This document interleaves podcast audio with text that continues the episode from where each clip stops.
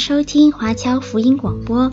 我们的制作是免费赠送给对福音感兴趣的朋友，以及希望在圣经真理上成长，并且热心传福音的基督徒。您可以透过电话和电邮向我们索取，或浏览我们的网站 cgbconline.org 来了解我们的最新资讯和制作。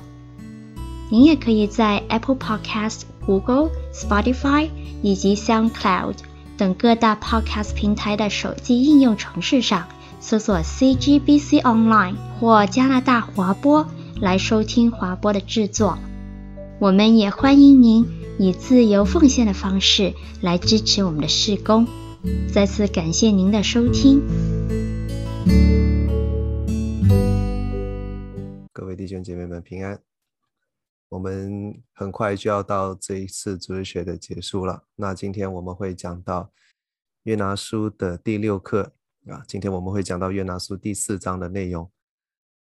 那我们上一堂的时候看过整个尼尼微城的人，他们是怎么因为那五个字或者讲五个单词的宣判语，竟然全城的改变。那我们这一课开始就会讲到最后的一段故事。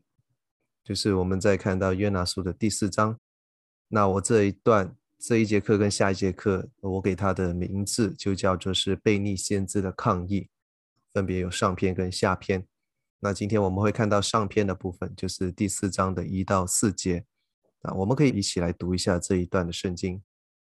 这是约拿大大不悦，且甚发怒，就祷告耶和华说：“耶和华啊，我在本国的时候，岂不是这样说吗？”我知道你是有恩典、有怜悯的神，不轻易发怒，有丰盛的慈爱，并且后悔不降所说的灾，所以我急速逃往他斯去。耶和华啊，现在求你取我的命吧，因为我死了比活着还好。耶和华说：“你这样子发怒，合乎理吗？”光是看这一节经文的时候，你会看到他的这个祷告好像还蛮属灵的。光看前半段的话。你会觉得说啊，他祷告的那个内容还蛮符合我们的一般的标准，有恩典，有怜悯，不轻易发怒，有丰盛的慈爱，像是在摩西五经里面的那一种以色列人对耶和华祷告的那些用词。那可是在这边忽然出现这种这么属灵的用词的时候，而且是出自先知约拿的口中，就会让我们觉得有点怪怪的。这四节经文的那个氛围，我们了解了先知约拿是一个什么样的人，然后也了解了他在这一段的时候，他要做出什么样的举动。那我们再去回想他祷告的时候的用词，你就会发现，嗯，这个应该又是作者在玩一种很奇怪的文字游戏，他好像是想要凸显出一些什么样特别的意思。好，那我们看到在从第四章开始。他其实就是进入了另外的一个层面，好像就已经不是在讲原本约拿要去宣教的这个故事。在第三章结束的时候，耶和华因为后悔，所以就不要把那一个灾难降到尼尼微城的人身上。在那边好像就应该已经是一个大团圆的结局，故事已经结束了，大家都很开心。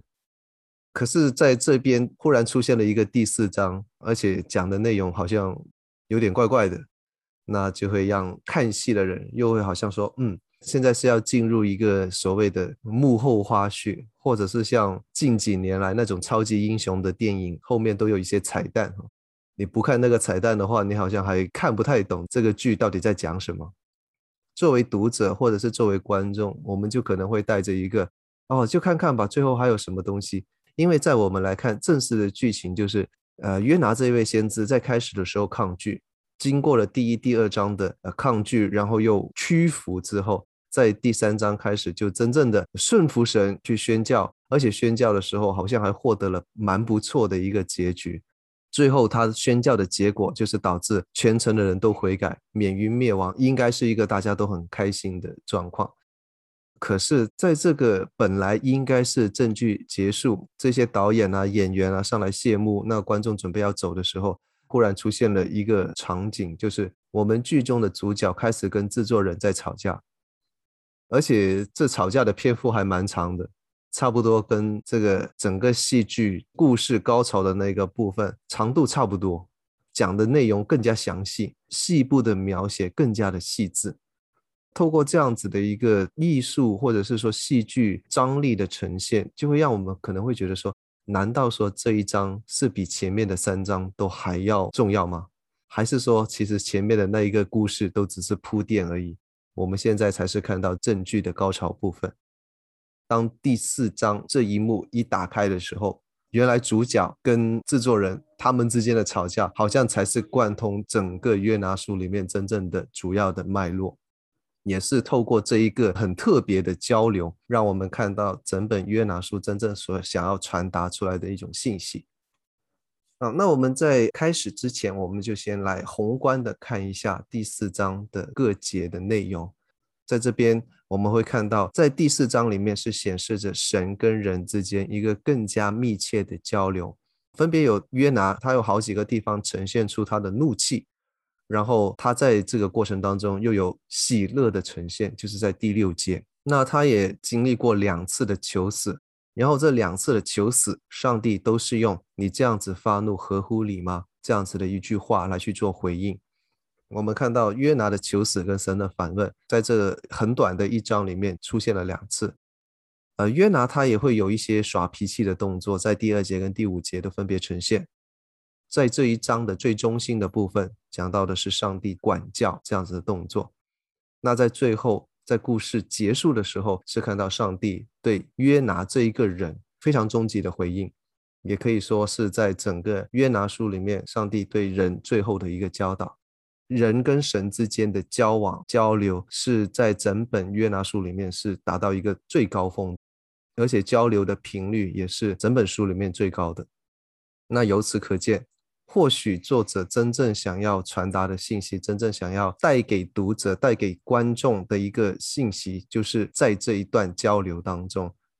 好，那我们在看到第四章的时候，我们也看到一个很特别的场景。首先是约拿他在那么多次负面或者讲消极的举动之后，他终于在这一章里面第一次采取主动，他主动的要向神抗议。他主动抗议神的导火线是在于第三章结束的时候，那里讲到的上帝的后悔，他是针对上帝的后悔做出了一个回应。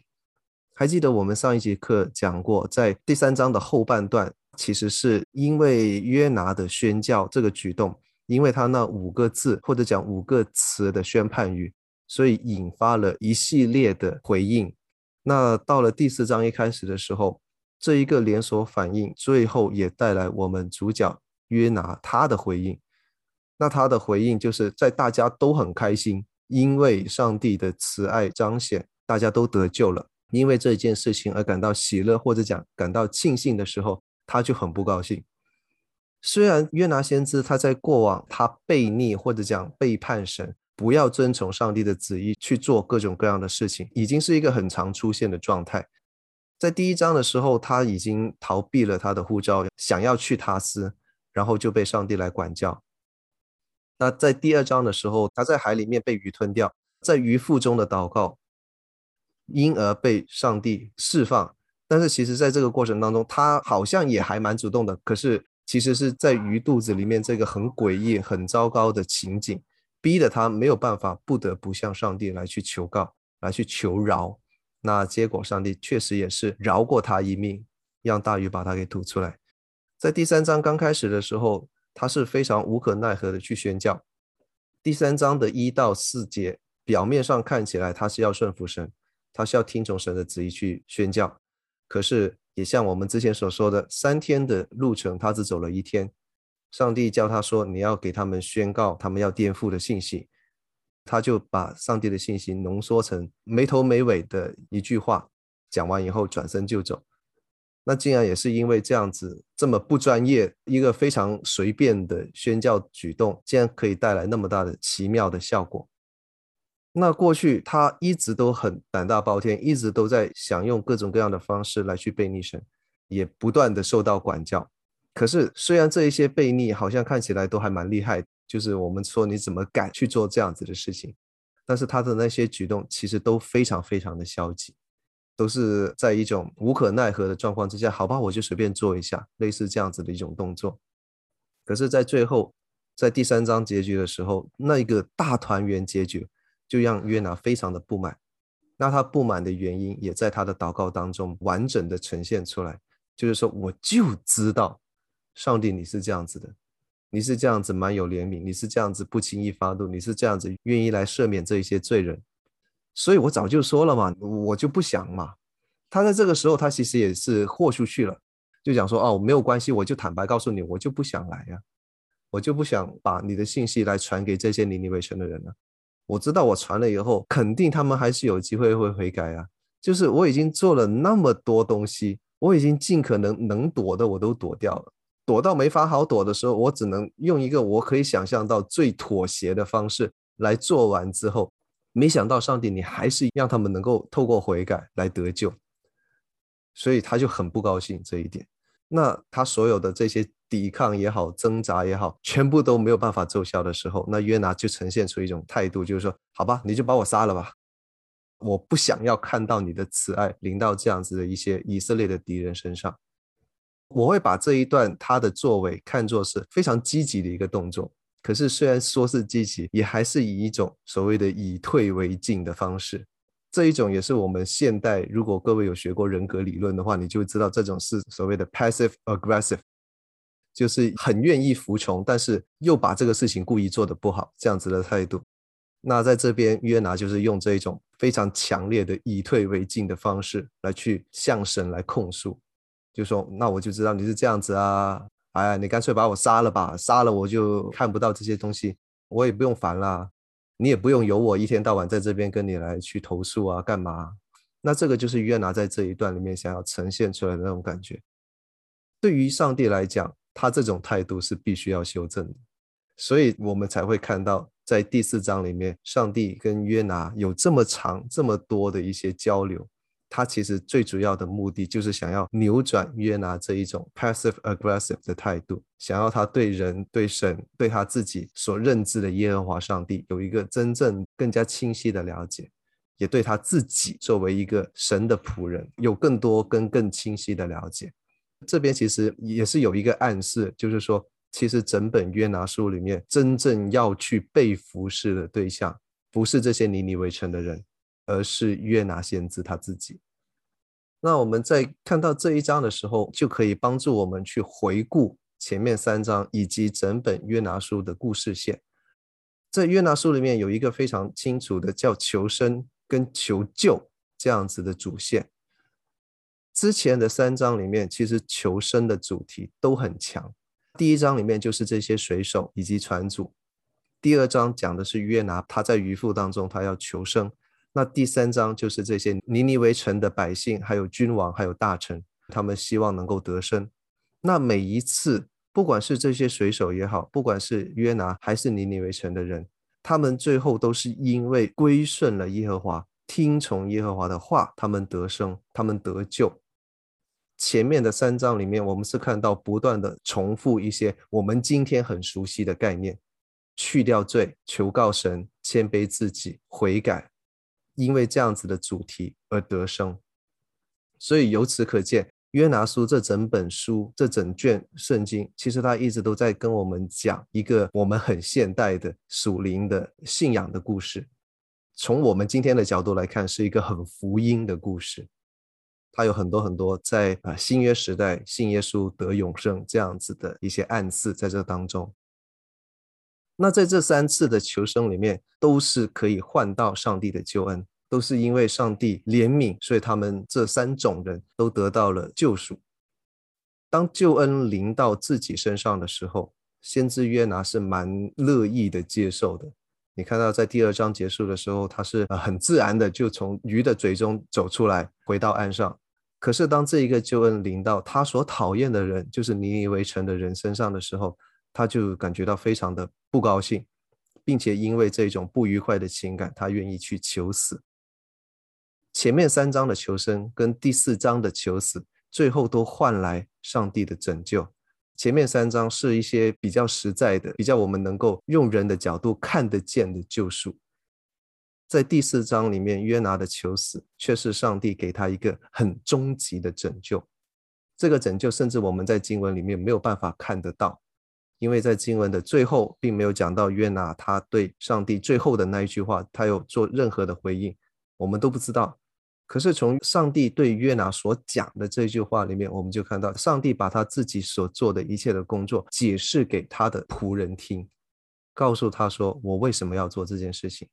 那最重要的，他最后是希望约拿能够明白他。从而希望能够把约拿从那个被捆绑的宗教、民族、政治的束缚之下拯救出来，真正能够回到上帝的面前，成为一个神的仆人，成为一个神所爱的子民。那所以在这边还是回到求生跟求死，以及求跟救这个故事的主线，从头到尾就是人呼求，人祈求，无论这个呼求的方式是哀求也好，是那种迫于无奈的求告也好。还是像第四章里面的这种非常沮丧、非常负面的这种控诉，或者可以说是埋怨，用这样子的态度来求告跟神说话，最后获得的结果竟然也是同样的上帝慈爱的救赎。那我们在看到这一边的时候，也可以岔开来看，你会觉得是说，难道求死是先知们的习惯性动作吗？那最常见的就是在出埃及记里面的摩西。那他曾经因为百姓太过悖逆，终于在民数记十一章的时候，他是受不了了，他就直接跟上帝说：“你叫我带这群百姓，你还不如让我死了好了。”就是非常的痛苦。那在这个状况之下，耶和华上帝当然是没有赐死他哈，啊，还是继续让他来去带领这些民众，给他恰当的帮助等等。那另外一个很明显的例子，就是在列王记上十九章里面，这个可能我们大家都很熟悉的故事，就是以利亚因为耶洗别的威胁，逃到旷野的时候，在那边向神求死，也是在那一个场景之下，以利亚是获得了上帝很奇妙的供应，然后在他离开旷野的时候，告诉他说：“我还预备了七千人，是没有向巴力屈膝的，你去找他们。”那这个也是非常著名的故事，你就看到好像先知们都会经历过某一段的这一种灵性的黑暗期，在这个过程当中，有可能他们都会向上帝来去求死。约拿的状况还比较特别一点，跟前面那两个因为在服侍当中遇到困难而求死不一样，他的服侍是无比的顺畅，他服侍的效果是超过他想象的好，只是那种好不是他想要的好。因为服侍的效果不如他自己的预期，所以他很想要求死。那在这边你就看到，虽然好像求死是蛮多先知都有出现过的状况，可是约拿相比起来显得他比较任性一点。好，除了刚刚所讲的这一个求跟救的主线之外，我们也看到在这一章里面更加凸显了另外一个所谓的副线，就是凶恶或者讲恶事跟怒。那这两个字，其实在希伯来文里面，它其实算是一种叫做 “cognate” 所谓的同根字。他们在写出来的时候，他们要表达类似的意思。在这一章里面有一个特别的呈现，可是，在之前作者也已经埋下了不少的暗线。首先一开始，我们就看到第一章里面，上帝要呼召约拿起来宣教的时候，归因的最终结的原因是，这一些尼尼微城人的恶已经达到我的面前。因为他们的恶让上帝愤怒，所以才有这一个故事的发生，所以才会有约拿起来宣教，要把上帝的信息带到尼尼微这个极恶的城市当中。这个故事的起源就是上帝的愤怒，因为恶事而感到愤怒。那约拿他的逃跑，这个本身就是一件恶事，他引来上帝的愤怒，就是在海面上的怒涛。这个那么凶险的状况，对于全船的人来讲，这个也是一件凶恶的事。所以在这里又有一个类似的用词，把它直接从第一章的第二节，然后直接连到第一章的七到八节这里。那第二章整个的背景，就是在上帝因为约拿先知的悖逆发怒，他要在他的身上施行他的管教，因为先知做了恶事，所以他就在神的愤怒当中求告。最后，他的求告可以打消上帝这一个部分的愤怒。那到了第三章的时候，就看到这一些尼尼微城的人，因为他离开恶道，弃掉手中的强暴，因为他们的悔改，所以神的愤怒因此被平息。那回到我们第四章第一节，今天刚刚读的那一节经文里面，它有一个非常好玩的文字游戏，就把这两个字聚集在同一节圣经里面。约拿因为上帝的慈爱，让这些尼尼微城的人得救这件事情，大大的不满。大大的不满这个字当中有大大的这一个副词，翻译的时候，他还有一种就是说他很凶狠的、很恶的来去反对、来不满这件事情，就有这样子的一个隐含的意思在这当中。他在后面又补充了一句，就是说他为了此事向神来发怒，然后就向神求告。然后我们再看到，就是在前面一到三章里面平息的都是神的愤怒，但是在这里这个字第一次是以约拿作为主语而出现，就是说之前都是上帝在愤怒，现在上帝的愤怒被打消了，反而轮到你这位先知你来愤怒。如果我们是当时希伯来人，我们对这些用字遣词很敏感的话，就会有一种感觉，就是说，那上帝都不愤怒了，你愤怒个啥啊？啊，可是现在就是这一位先知他在愤怒。约拿是不是这个时候他在心里面觉得他自己的情感，他自己想要达成的这些事情，或者是说他自己这个人的地位，好像已经比上帝还要重要？那这边就会引发出一个很恐怖的猜想。就是说，原来约拿已经在自己心里面把自己高抬到过于神的地位。那这个也是对很多宣教的人、传福音的人，或者我们再扩展一点来讲，就是牧者、传道人、充当先知功能的人，一个很大很大的提醒。当我们在服侍的时候，我们在传神话语，我们在做神事工的时候，开始的时候很顺服，没有问题。可能我们做很多的事情都是为了要彰显神的荣耀。为了服侍这些神的百姓，做着做着，会不会你就把自己、把自己的事工看得比神还要重要？所以在这边，作者也是透过这样子这一个恶跟怒的复现，把这条线引向一个我们这些读者、观众没有办法想象的一个境地，就是说，原来我们一直在看的这一个主角，他是整本约拿书里面的大反派。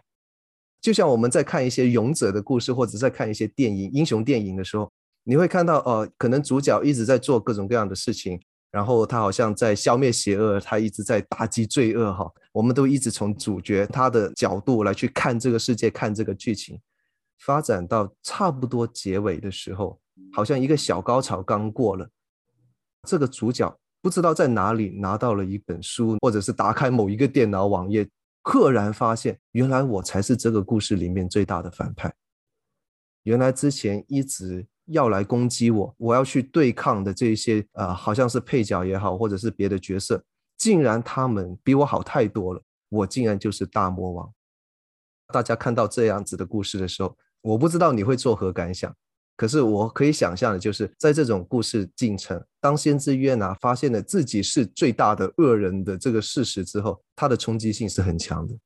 可是至少在这一段的时候，我们还不知道他有没有发现。甚至是在整个约拿书结束以后，他有没有发现这一点，我们也不知道。到整本约拿书的结束，他还是很自我为中心，还是从自己的角度去思想这一切的事情。只是我们这些读者，我们这些观众已经看出来，哦，原来作者透过前面那么多的反讽，这么多的陪衬跟对比之后，在这边我们就看出来，上帝真正要去对付的，原来是约拿先知。而不是前面的那些什么水手啊、大鱼啊，或者是啊尼尼微城人之类的。整本约拿书的主角是约拿，大反派也是约拿，这就出现了一个很好玩的翻转的剧情的表述。好，那我们也再来看，在第二章里面跟第四章约拿两次祷告的对比。第二章的是主要讲的是他的称颂，然后对比起第四章，他更多的是埋怨。那我们就可以从这两段，虽然用词造句在称颂耶和华这个部分看起来还蛮像的，可是他所表现出来的那个意味就完全不一样。那我们就可以猜，约拿其实在第二章的时候，他是不是真的顺服？他是不是真的有敬拜？还是只是迫于无奈，在这个凶险的渔腹当中没有办法，他只能够用这样子的方式。用这样子的词句来去表现他对上帝的顺服，以求上帝能够把他释放出来。那我们也看到，在第一章开始到第四章这一边，约拿的心已经变了好几次。第一章开始的时候，死都不怕，我就要躲避神，我就要逃离上帝的呼召。掉到海里面被鱼吞了以后，马上求饶，上帝啊，我知道你很厉害，你就放过我吧。等到他再出来的时候，他本来应该要继续维持他那个敬拜跟尊荣的心。可是到第三章开始的时候，上帝再一次呼召他，他说：“好吧，我去就去吧。”负面、消极，去到那个地方以后，随便讲几句话，逃掉，等着看你们怎么死。这个心态又一次的变化。那我们还可以想象的就是说，他等着看别人怎么死的这一段，他的心情也是从一个低落的、消极的。忽然变得可能会比较积极，我就看你们怎么样被上帝翻转。我希望看到的是像大地裂开，整个城市翻进去，或者天火焚城，上面有一些硫磺火石把它给砸死。他很期待看到这样子的那种很过瘾的这种杀戮现场。可是最后他等来的是上帝的慈爱，所以他心又从一个高处忽然就掉下来，不如去死好了。上帝，你都没有如我的所愿来去让我看到这种好戏。那所以在这边，他的心已经变了好多好多次。可是上帝虽然在这个整个约拿书的故事当中，似乎他好几次的后悔，可是上帝的心意也是一直没有变。上帝是一直期待人来去回转归向他，一样丢弃手中的恶，离开所行的恶道，回转归向他，向他悔改。上帝是一直都不变。那这个又是一个很强大的对比。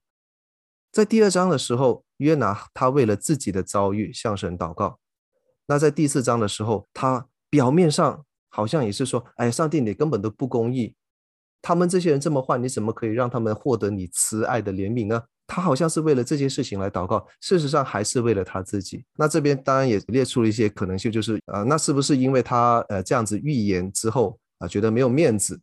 那还有一个就是国仇不得报，他的民族情感爆发。他希望他国民的敌人能够获得应得的报应，还是说最后那一个邪恶被轻易放过而大发烈怒？那我认为都不是，最终还是因为他自己的原因，都是因为他自己没有办法看到他想要看到的上帝所做的举动，所以因此就想要上帝把自己杀掉。那我们也看到，在这个整个故事当中。上帝不变的心意，就在这几章很简短的圣经当中，慢慢的浮现出来。包括上帝其实他是非常乐意要向人展示自己的心。上帝是希望我们知道他是怎么想的，他希望我们知道他的心意，所以他才两次呼召约拿先知用言语来向尼尼微人来宣告，宣告他们如果再不悔改，就会灭亡这件事情。那同时，在这个过程当中，他透过约拿这个人的言行，向约拿身边的人来宣告。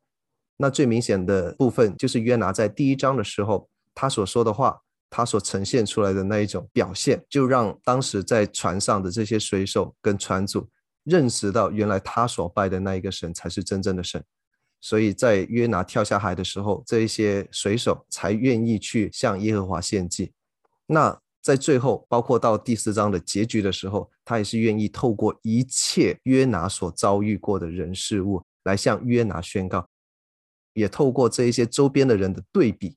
这些人类或者是非人类的各种角色，跟约拿先知他的言行所做出来的那一个整个很强大的故事张力跟对比，告诉我们这些读者跟观众，上帝的心意是怎么样。那上帝的心意，他要传达给这个故事当中每一个角色，以及要传达给我们这些听众跟观众的时候，就包括一切被造的，包括人在内，其实他们的命运都在上帝的手中。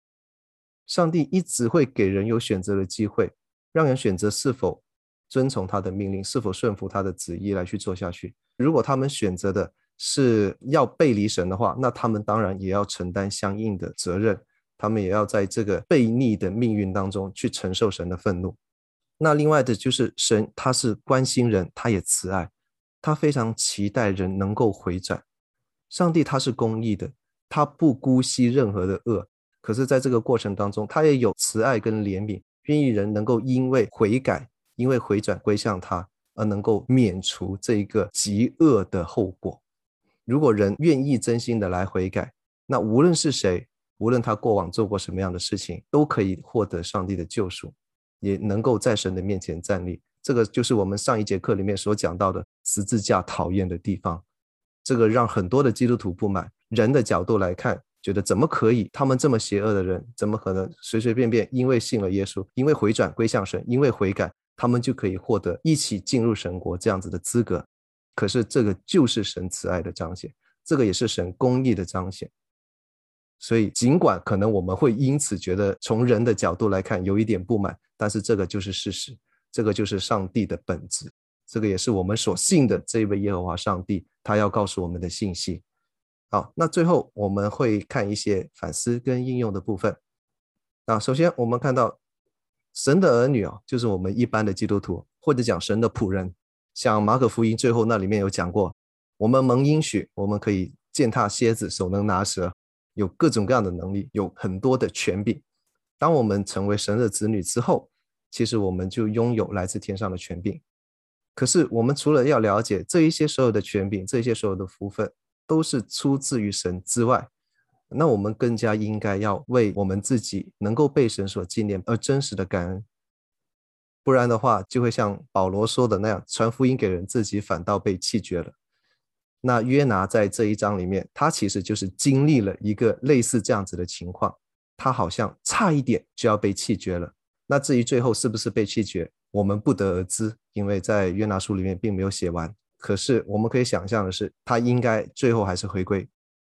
啊，那我们人遇到的最大的试探之一，就是我们很多时候明明知道上帝有他的剧本，可是很多时候我们更希望按着自己的剧本去演。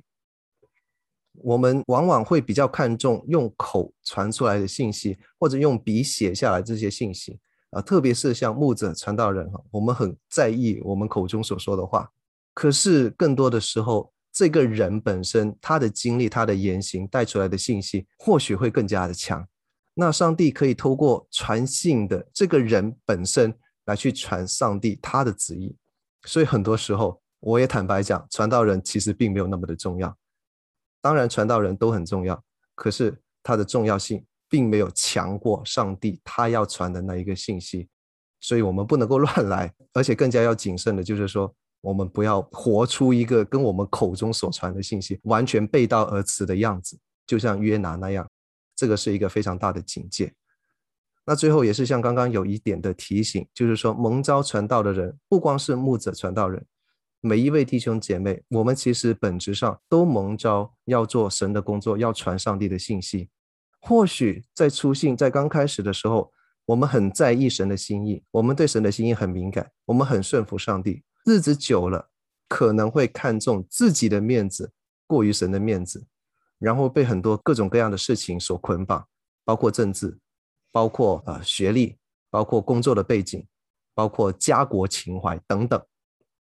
那还有一些就是我们过去以为，因为我们信上帝、信耶稣，我们在现实生活中已经渐渐抛去的各种各样的事情，包括对名利的追求、对金钱的追求、对各种欲望的寻求等等，我们以为可能都已经丢弃了，我们以为自己在神的面前可以坦然无惧，可以守节心清，可是，在服侍的过程当中，不知不觉的会一样一样捡回来。捡到后来，可能变成像约拿那样子，被各种各样的私事所捆绑，因而没有办法真正能够达成上帝希望他能够去做成的一些事情。那这就是我们今天的讲课，谢谢各位。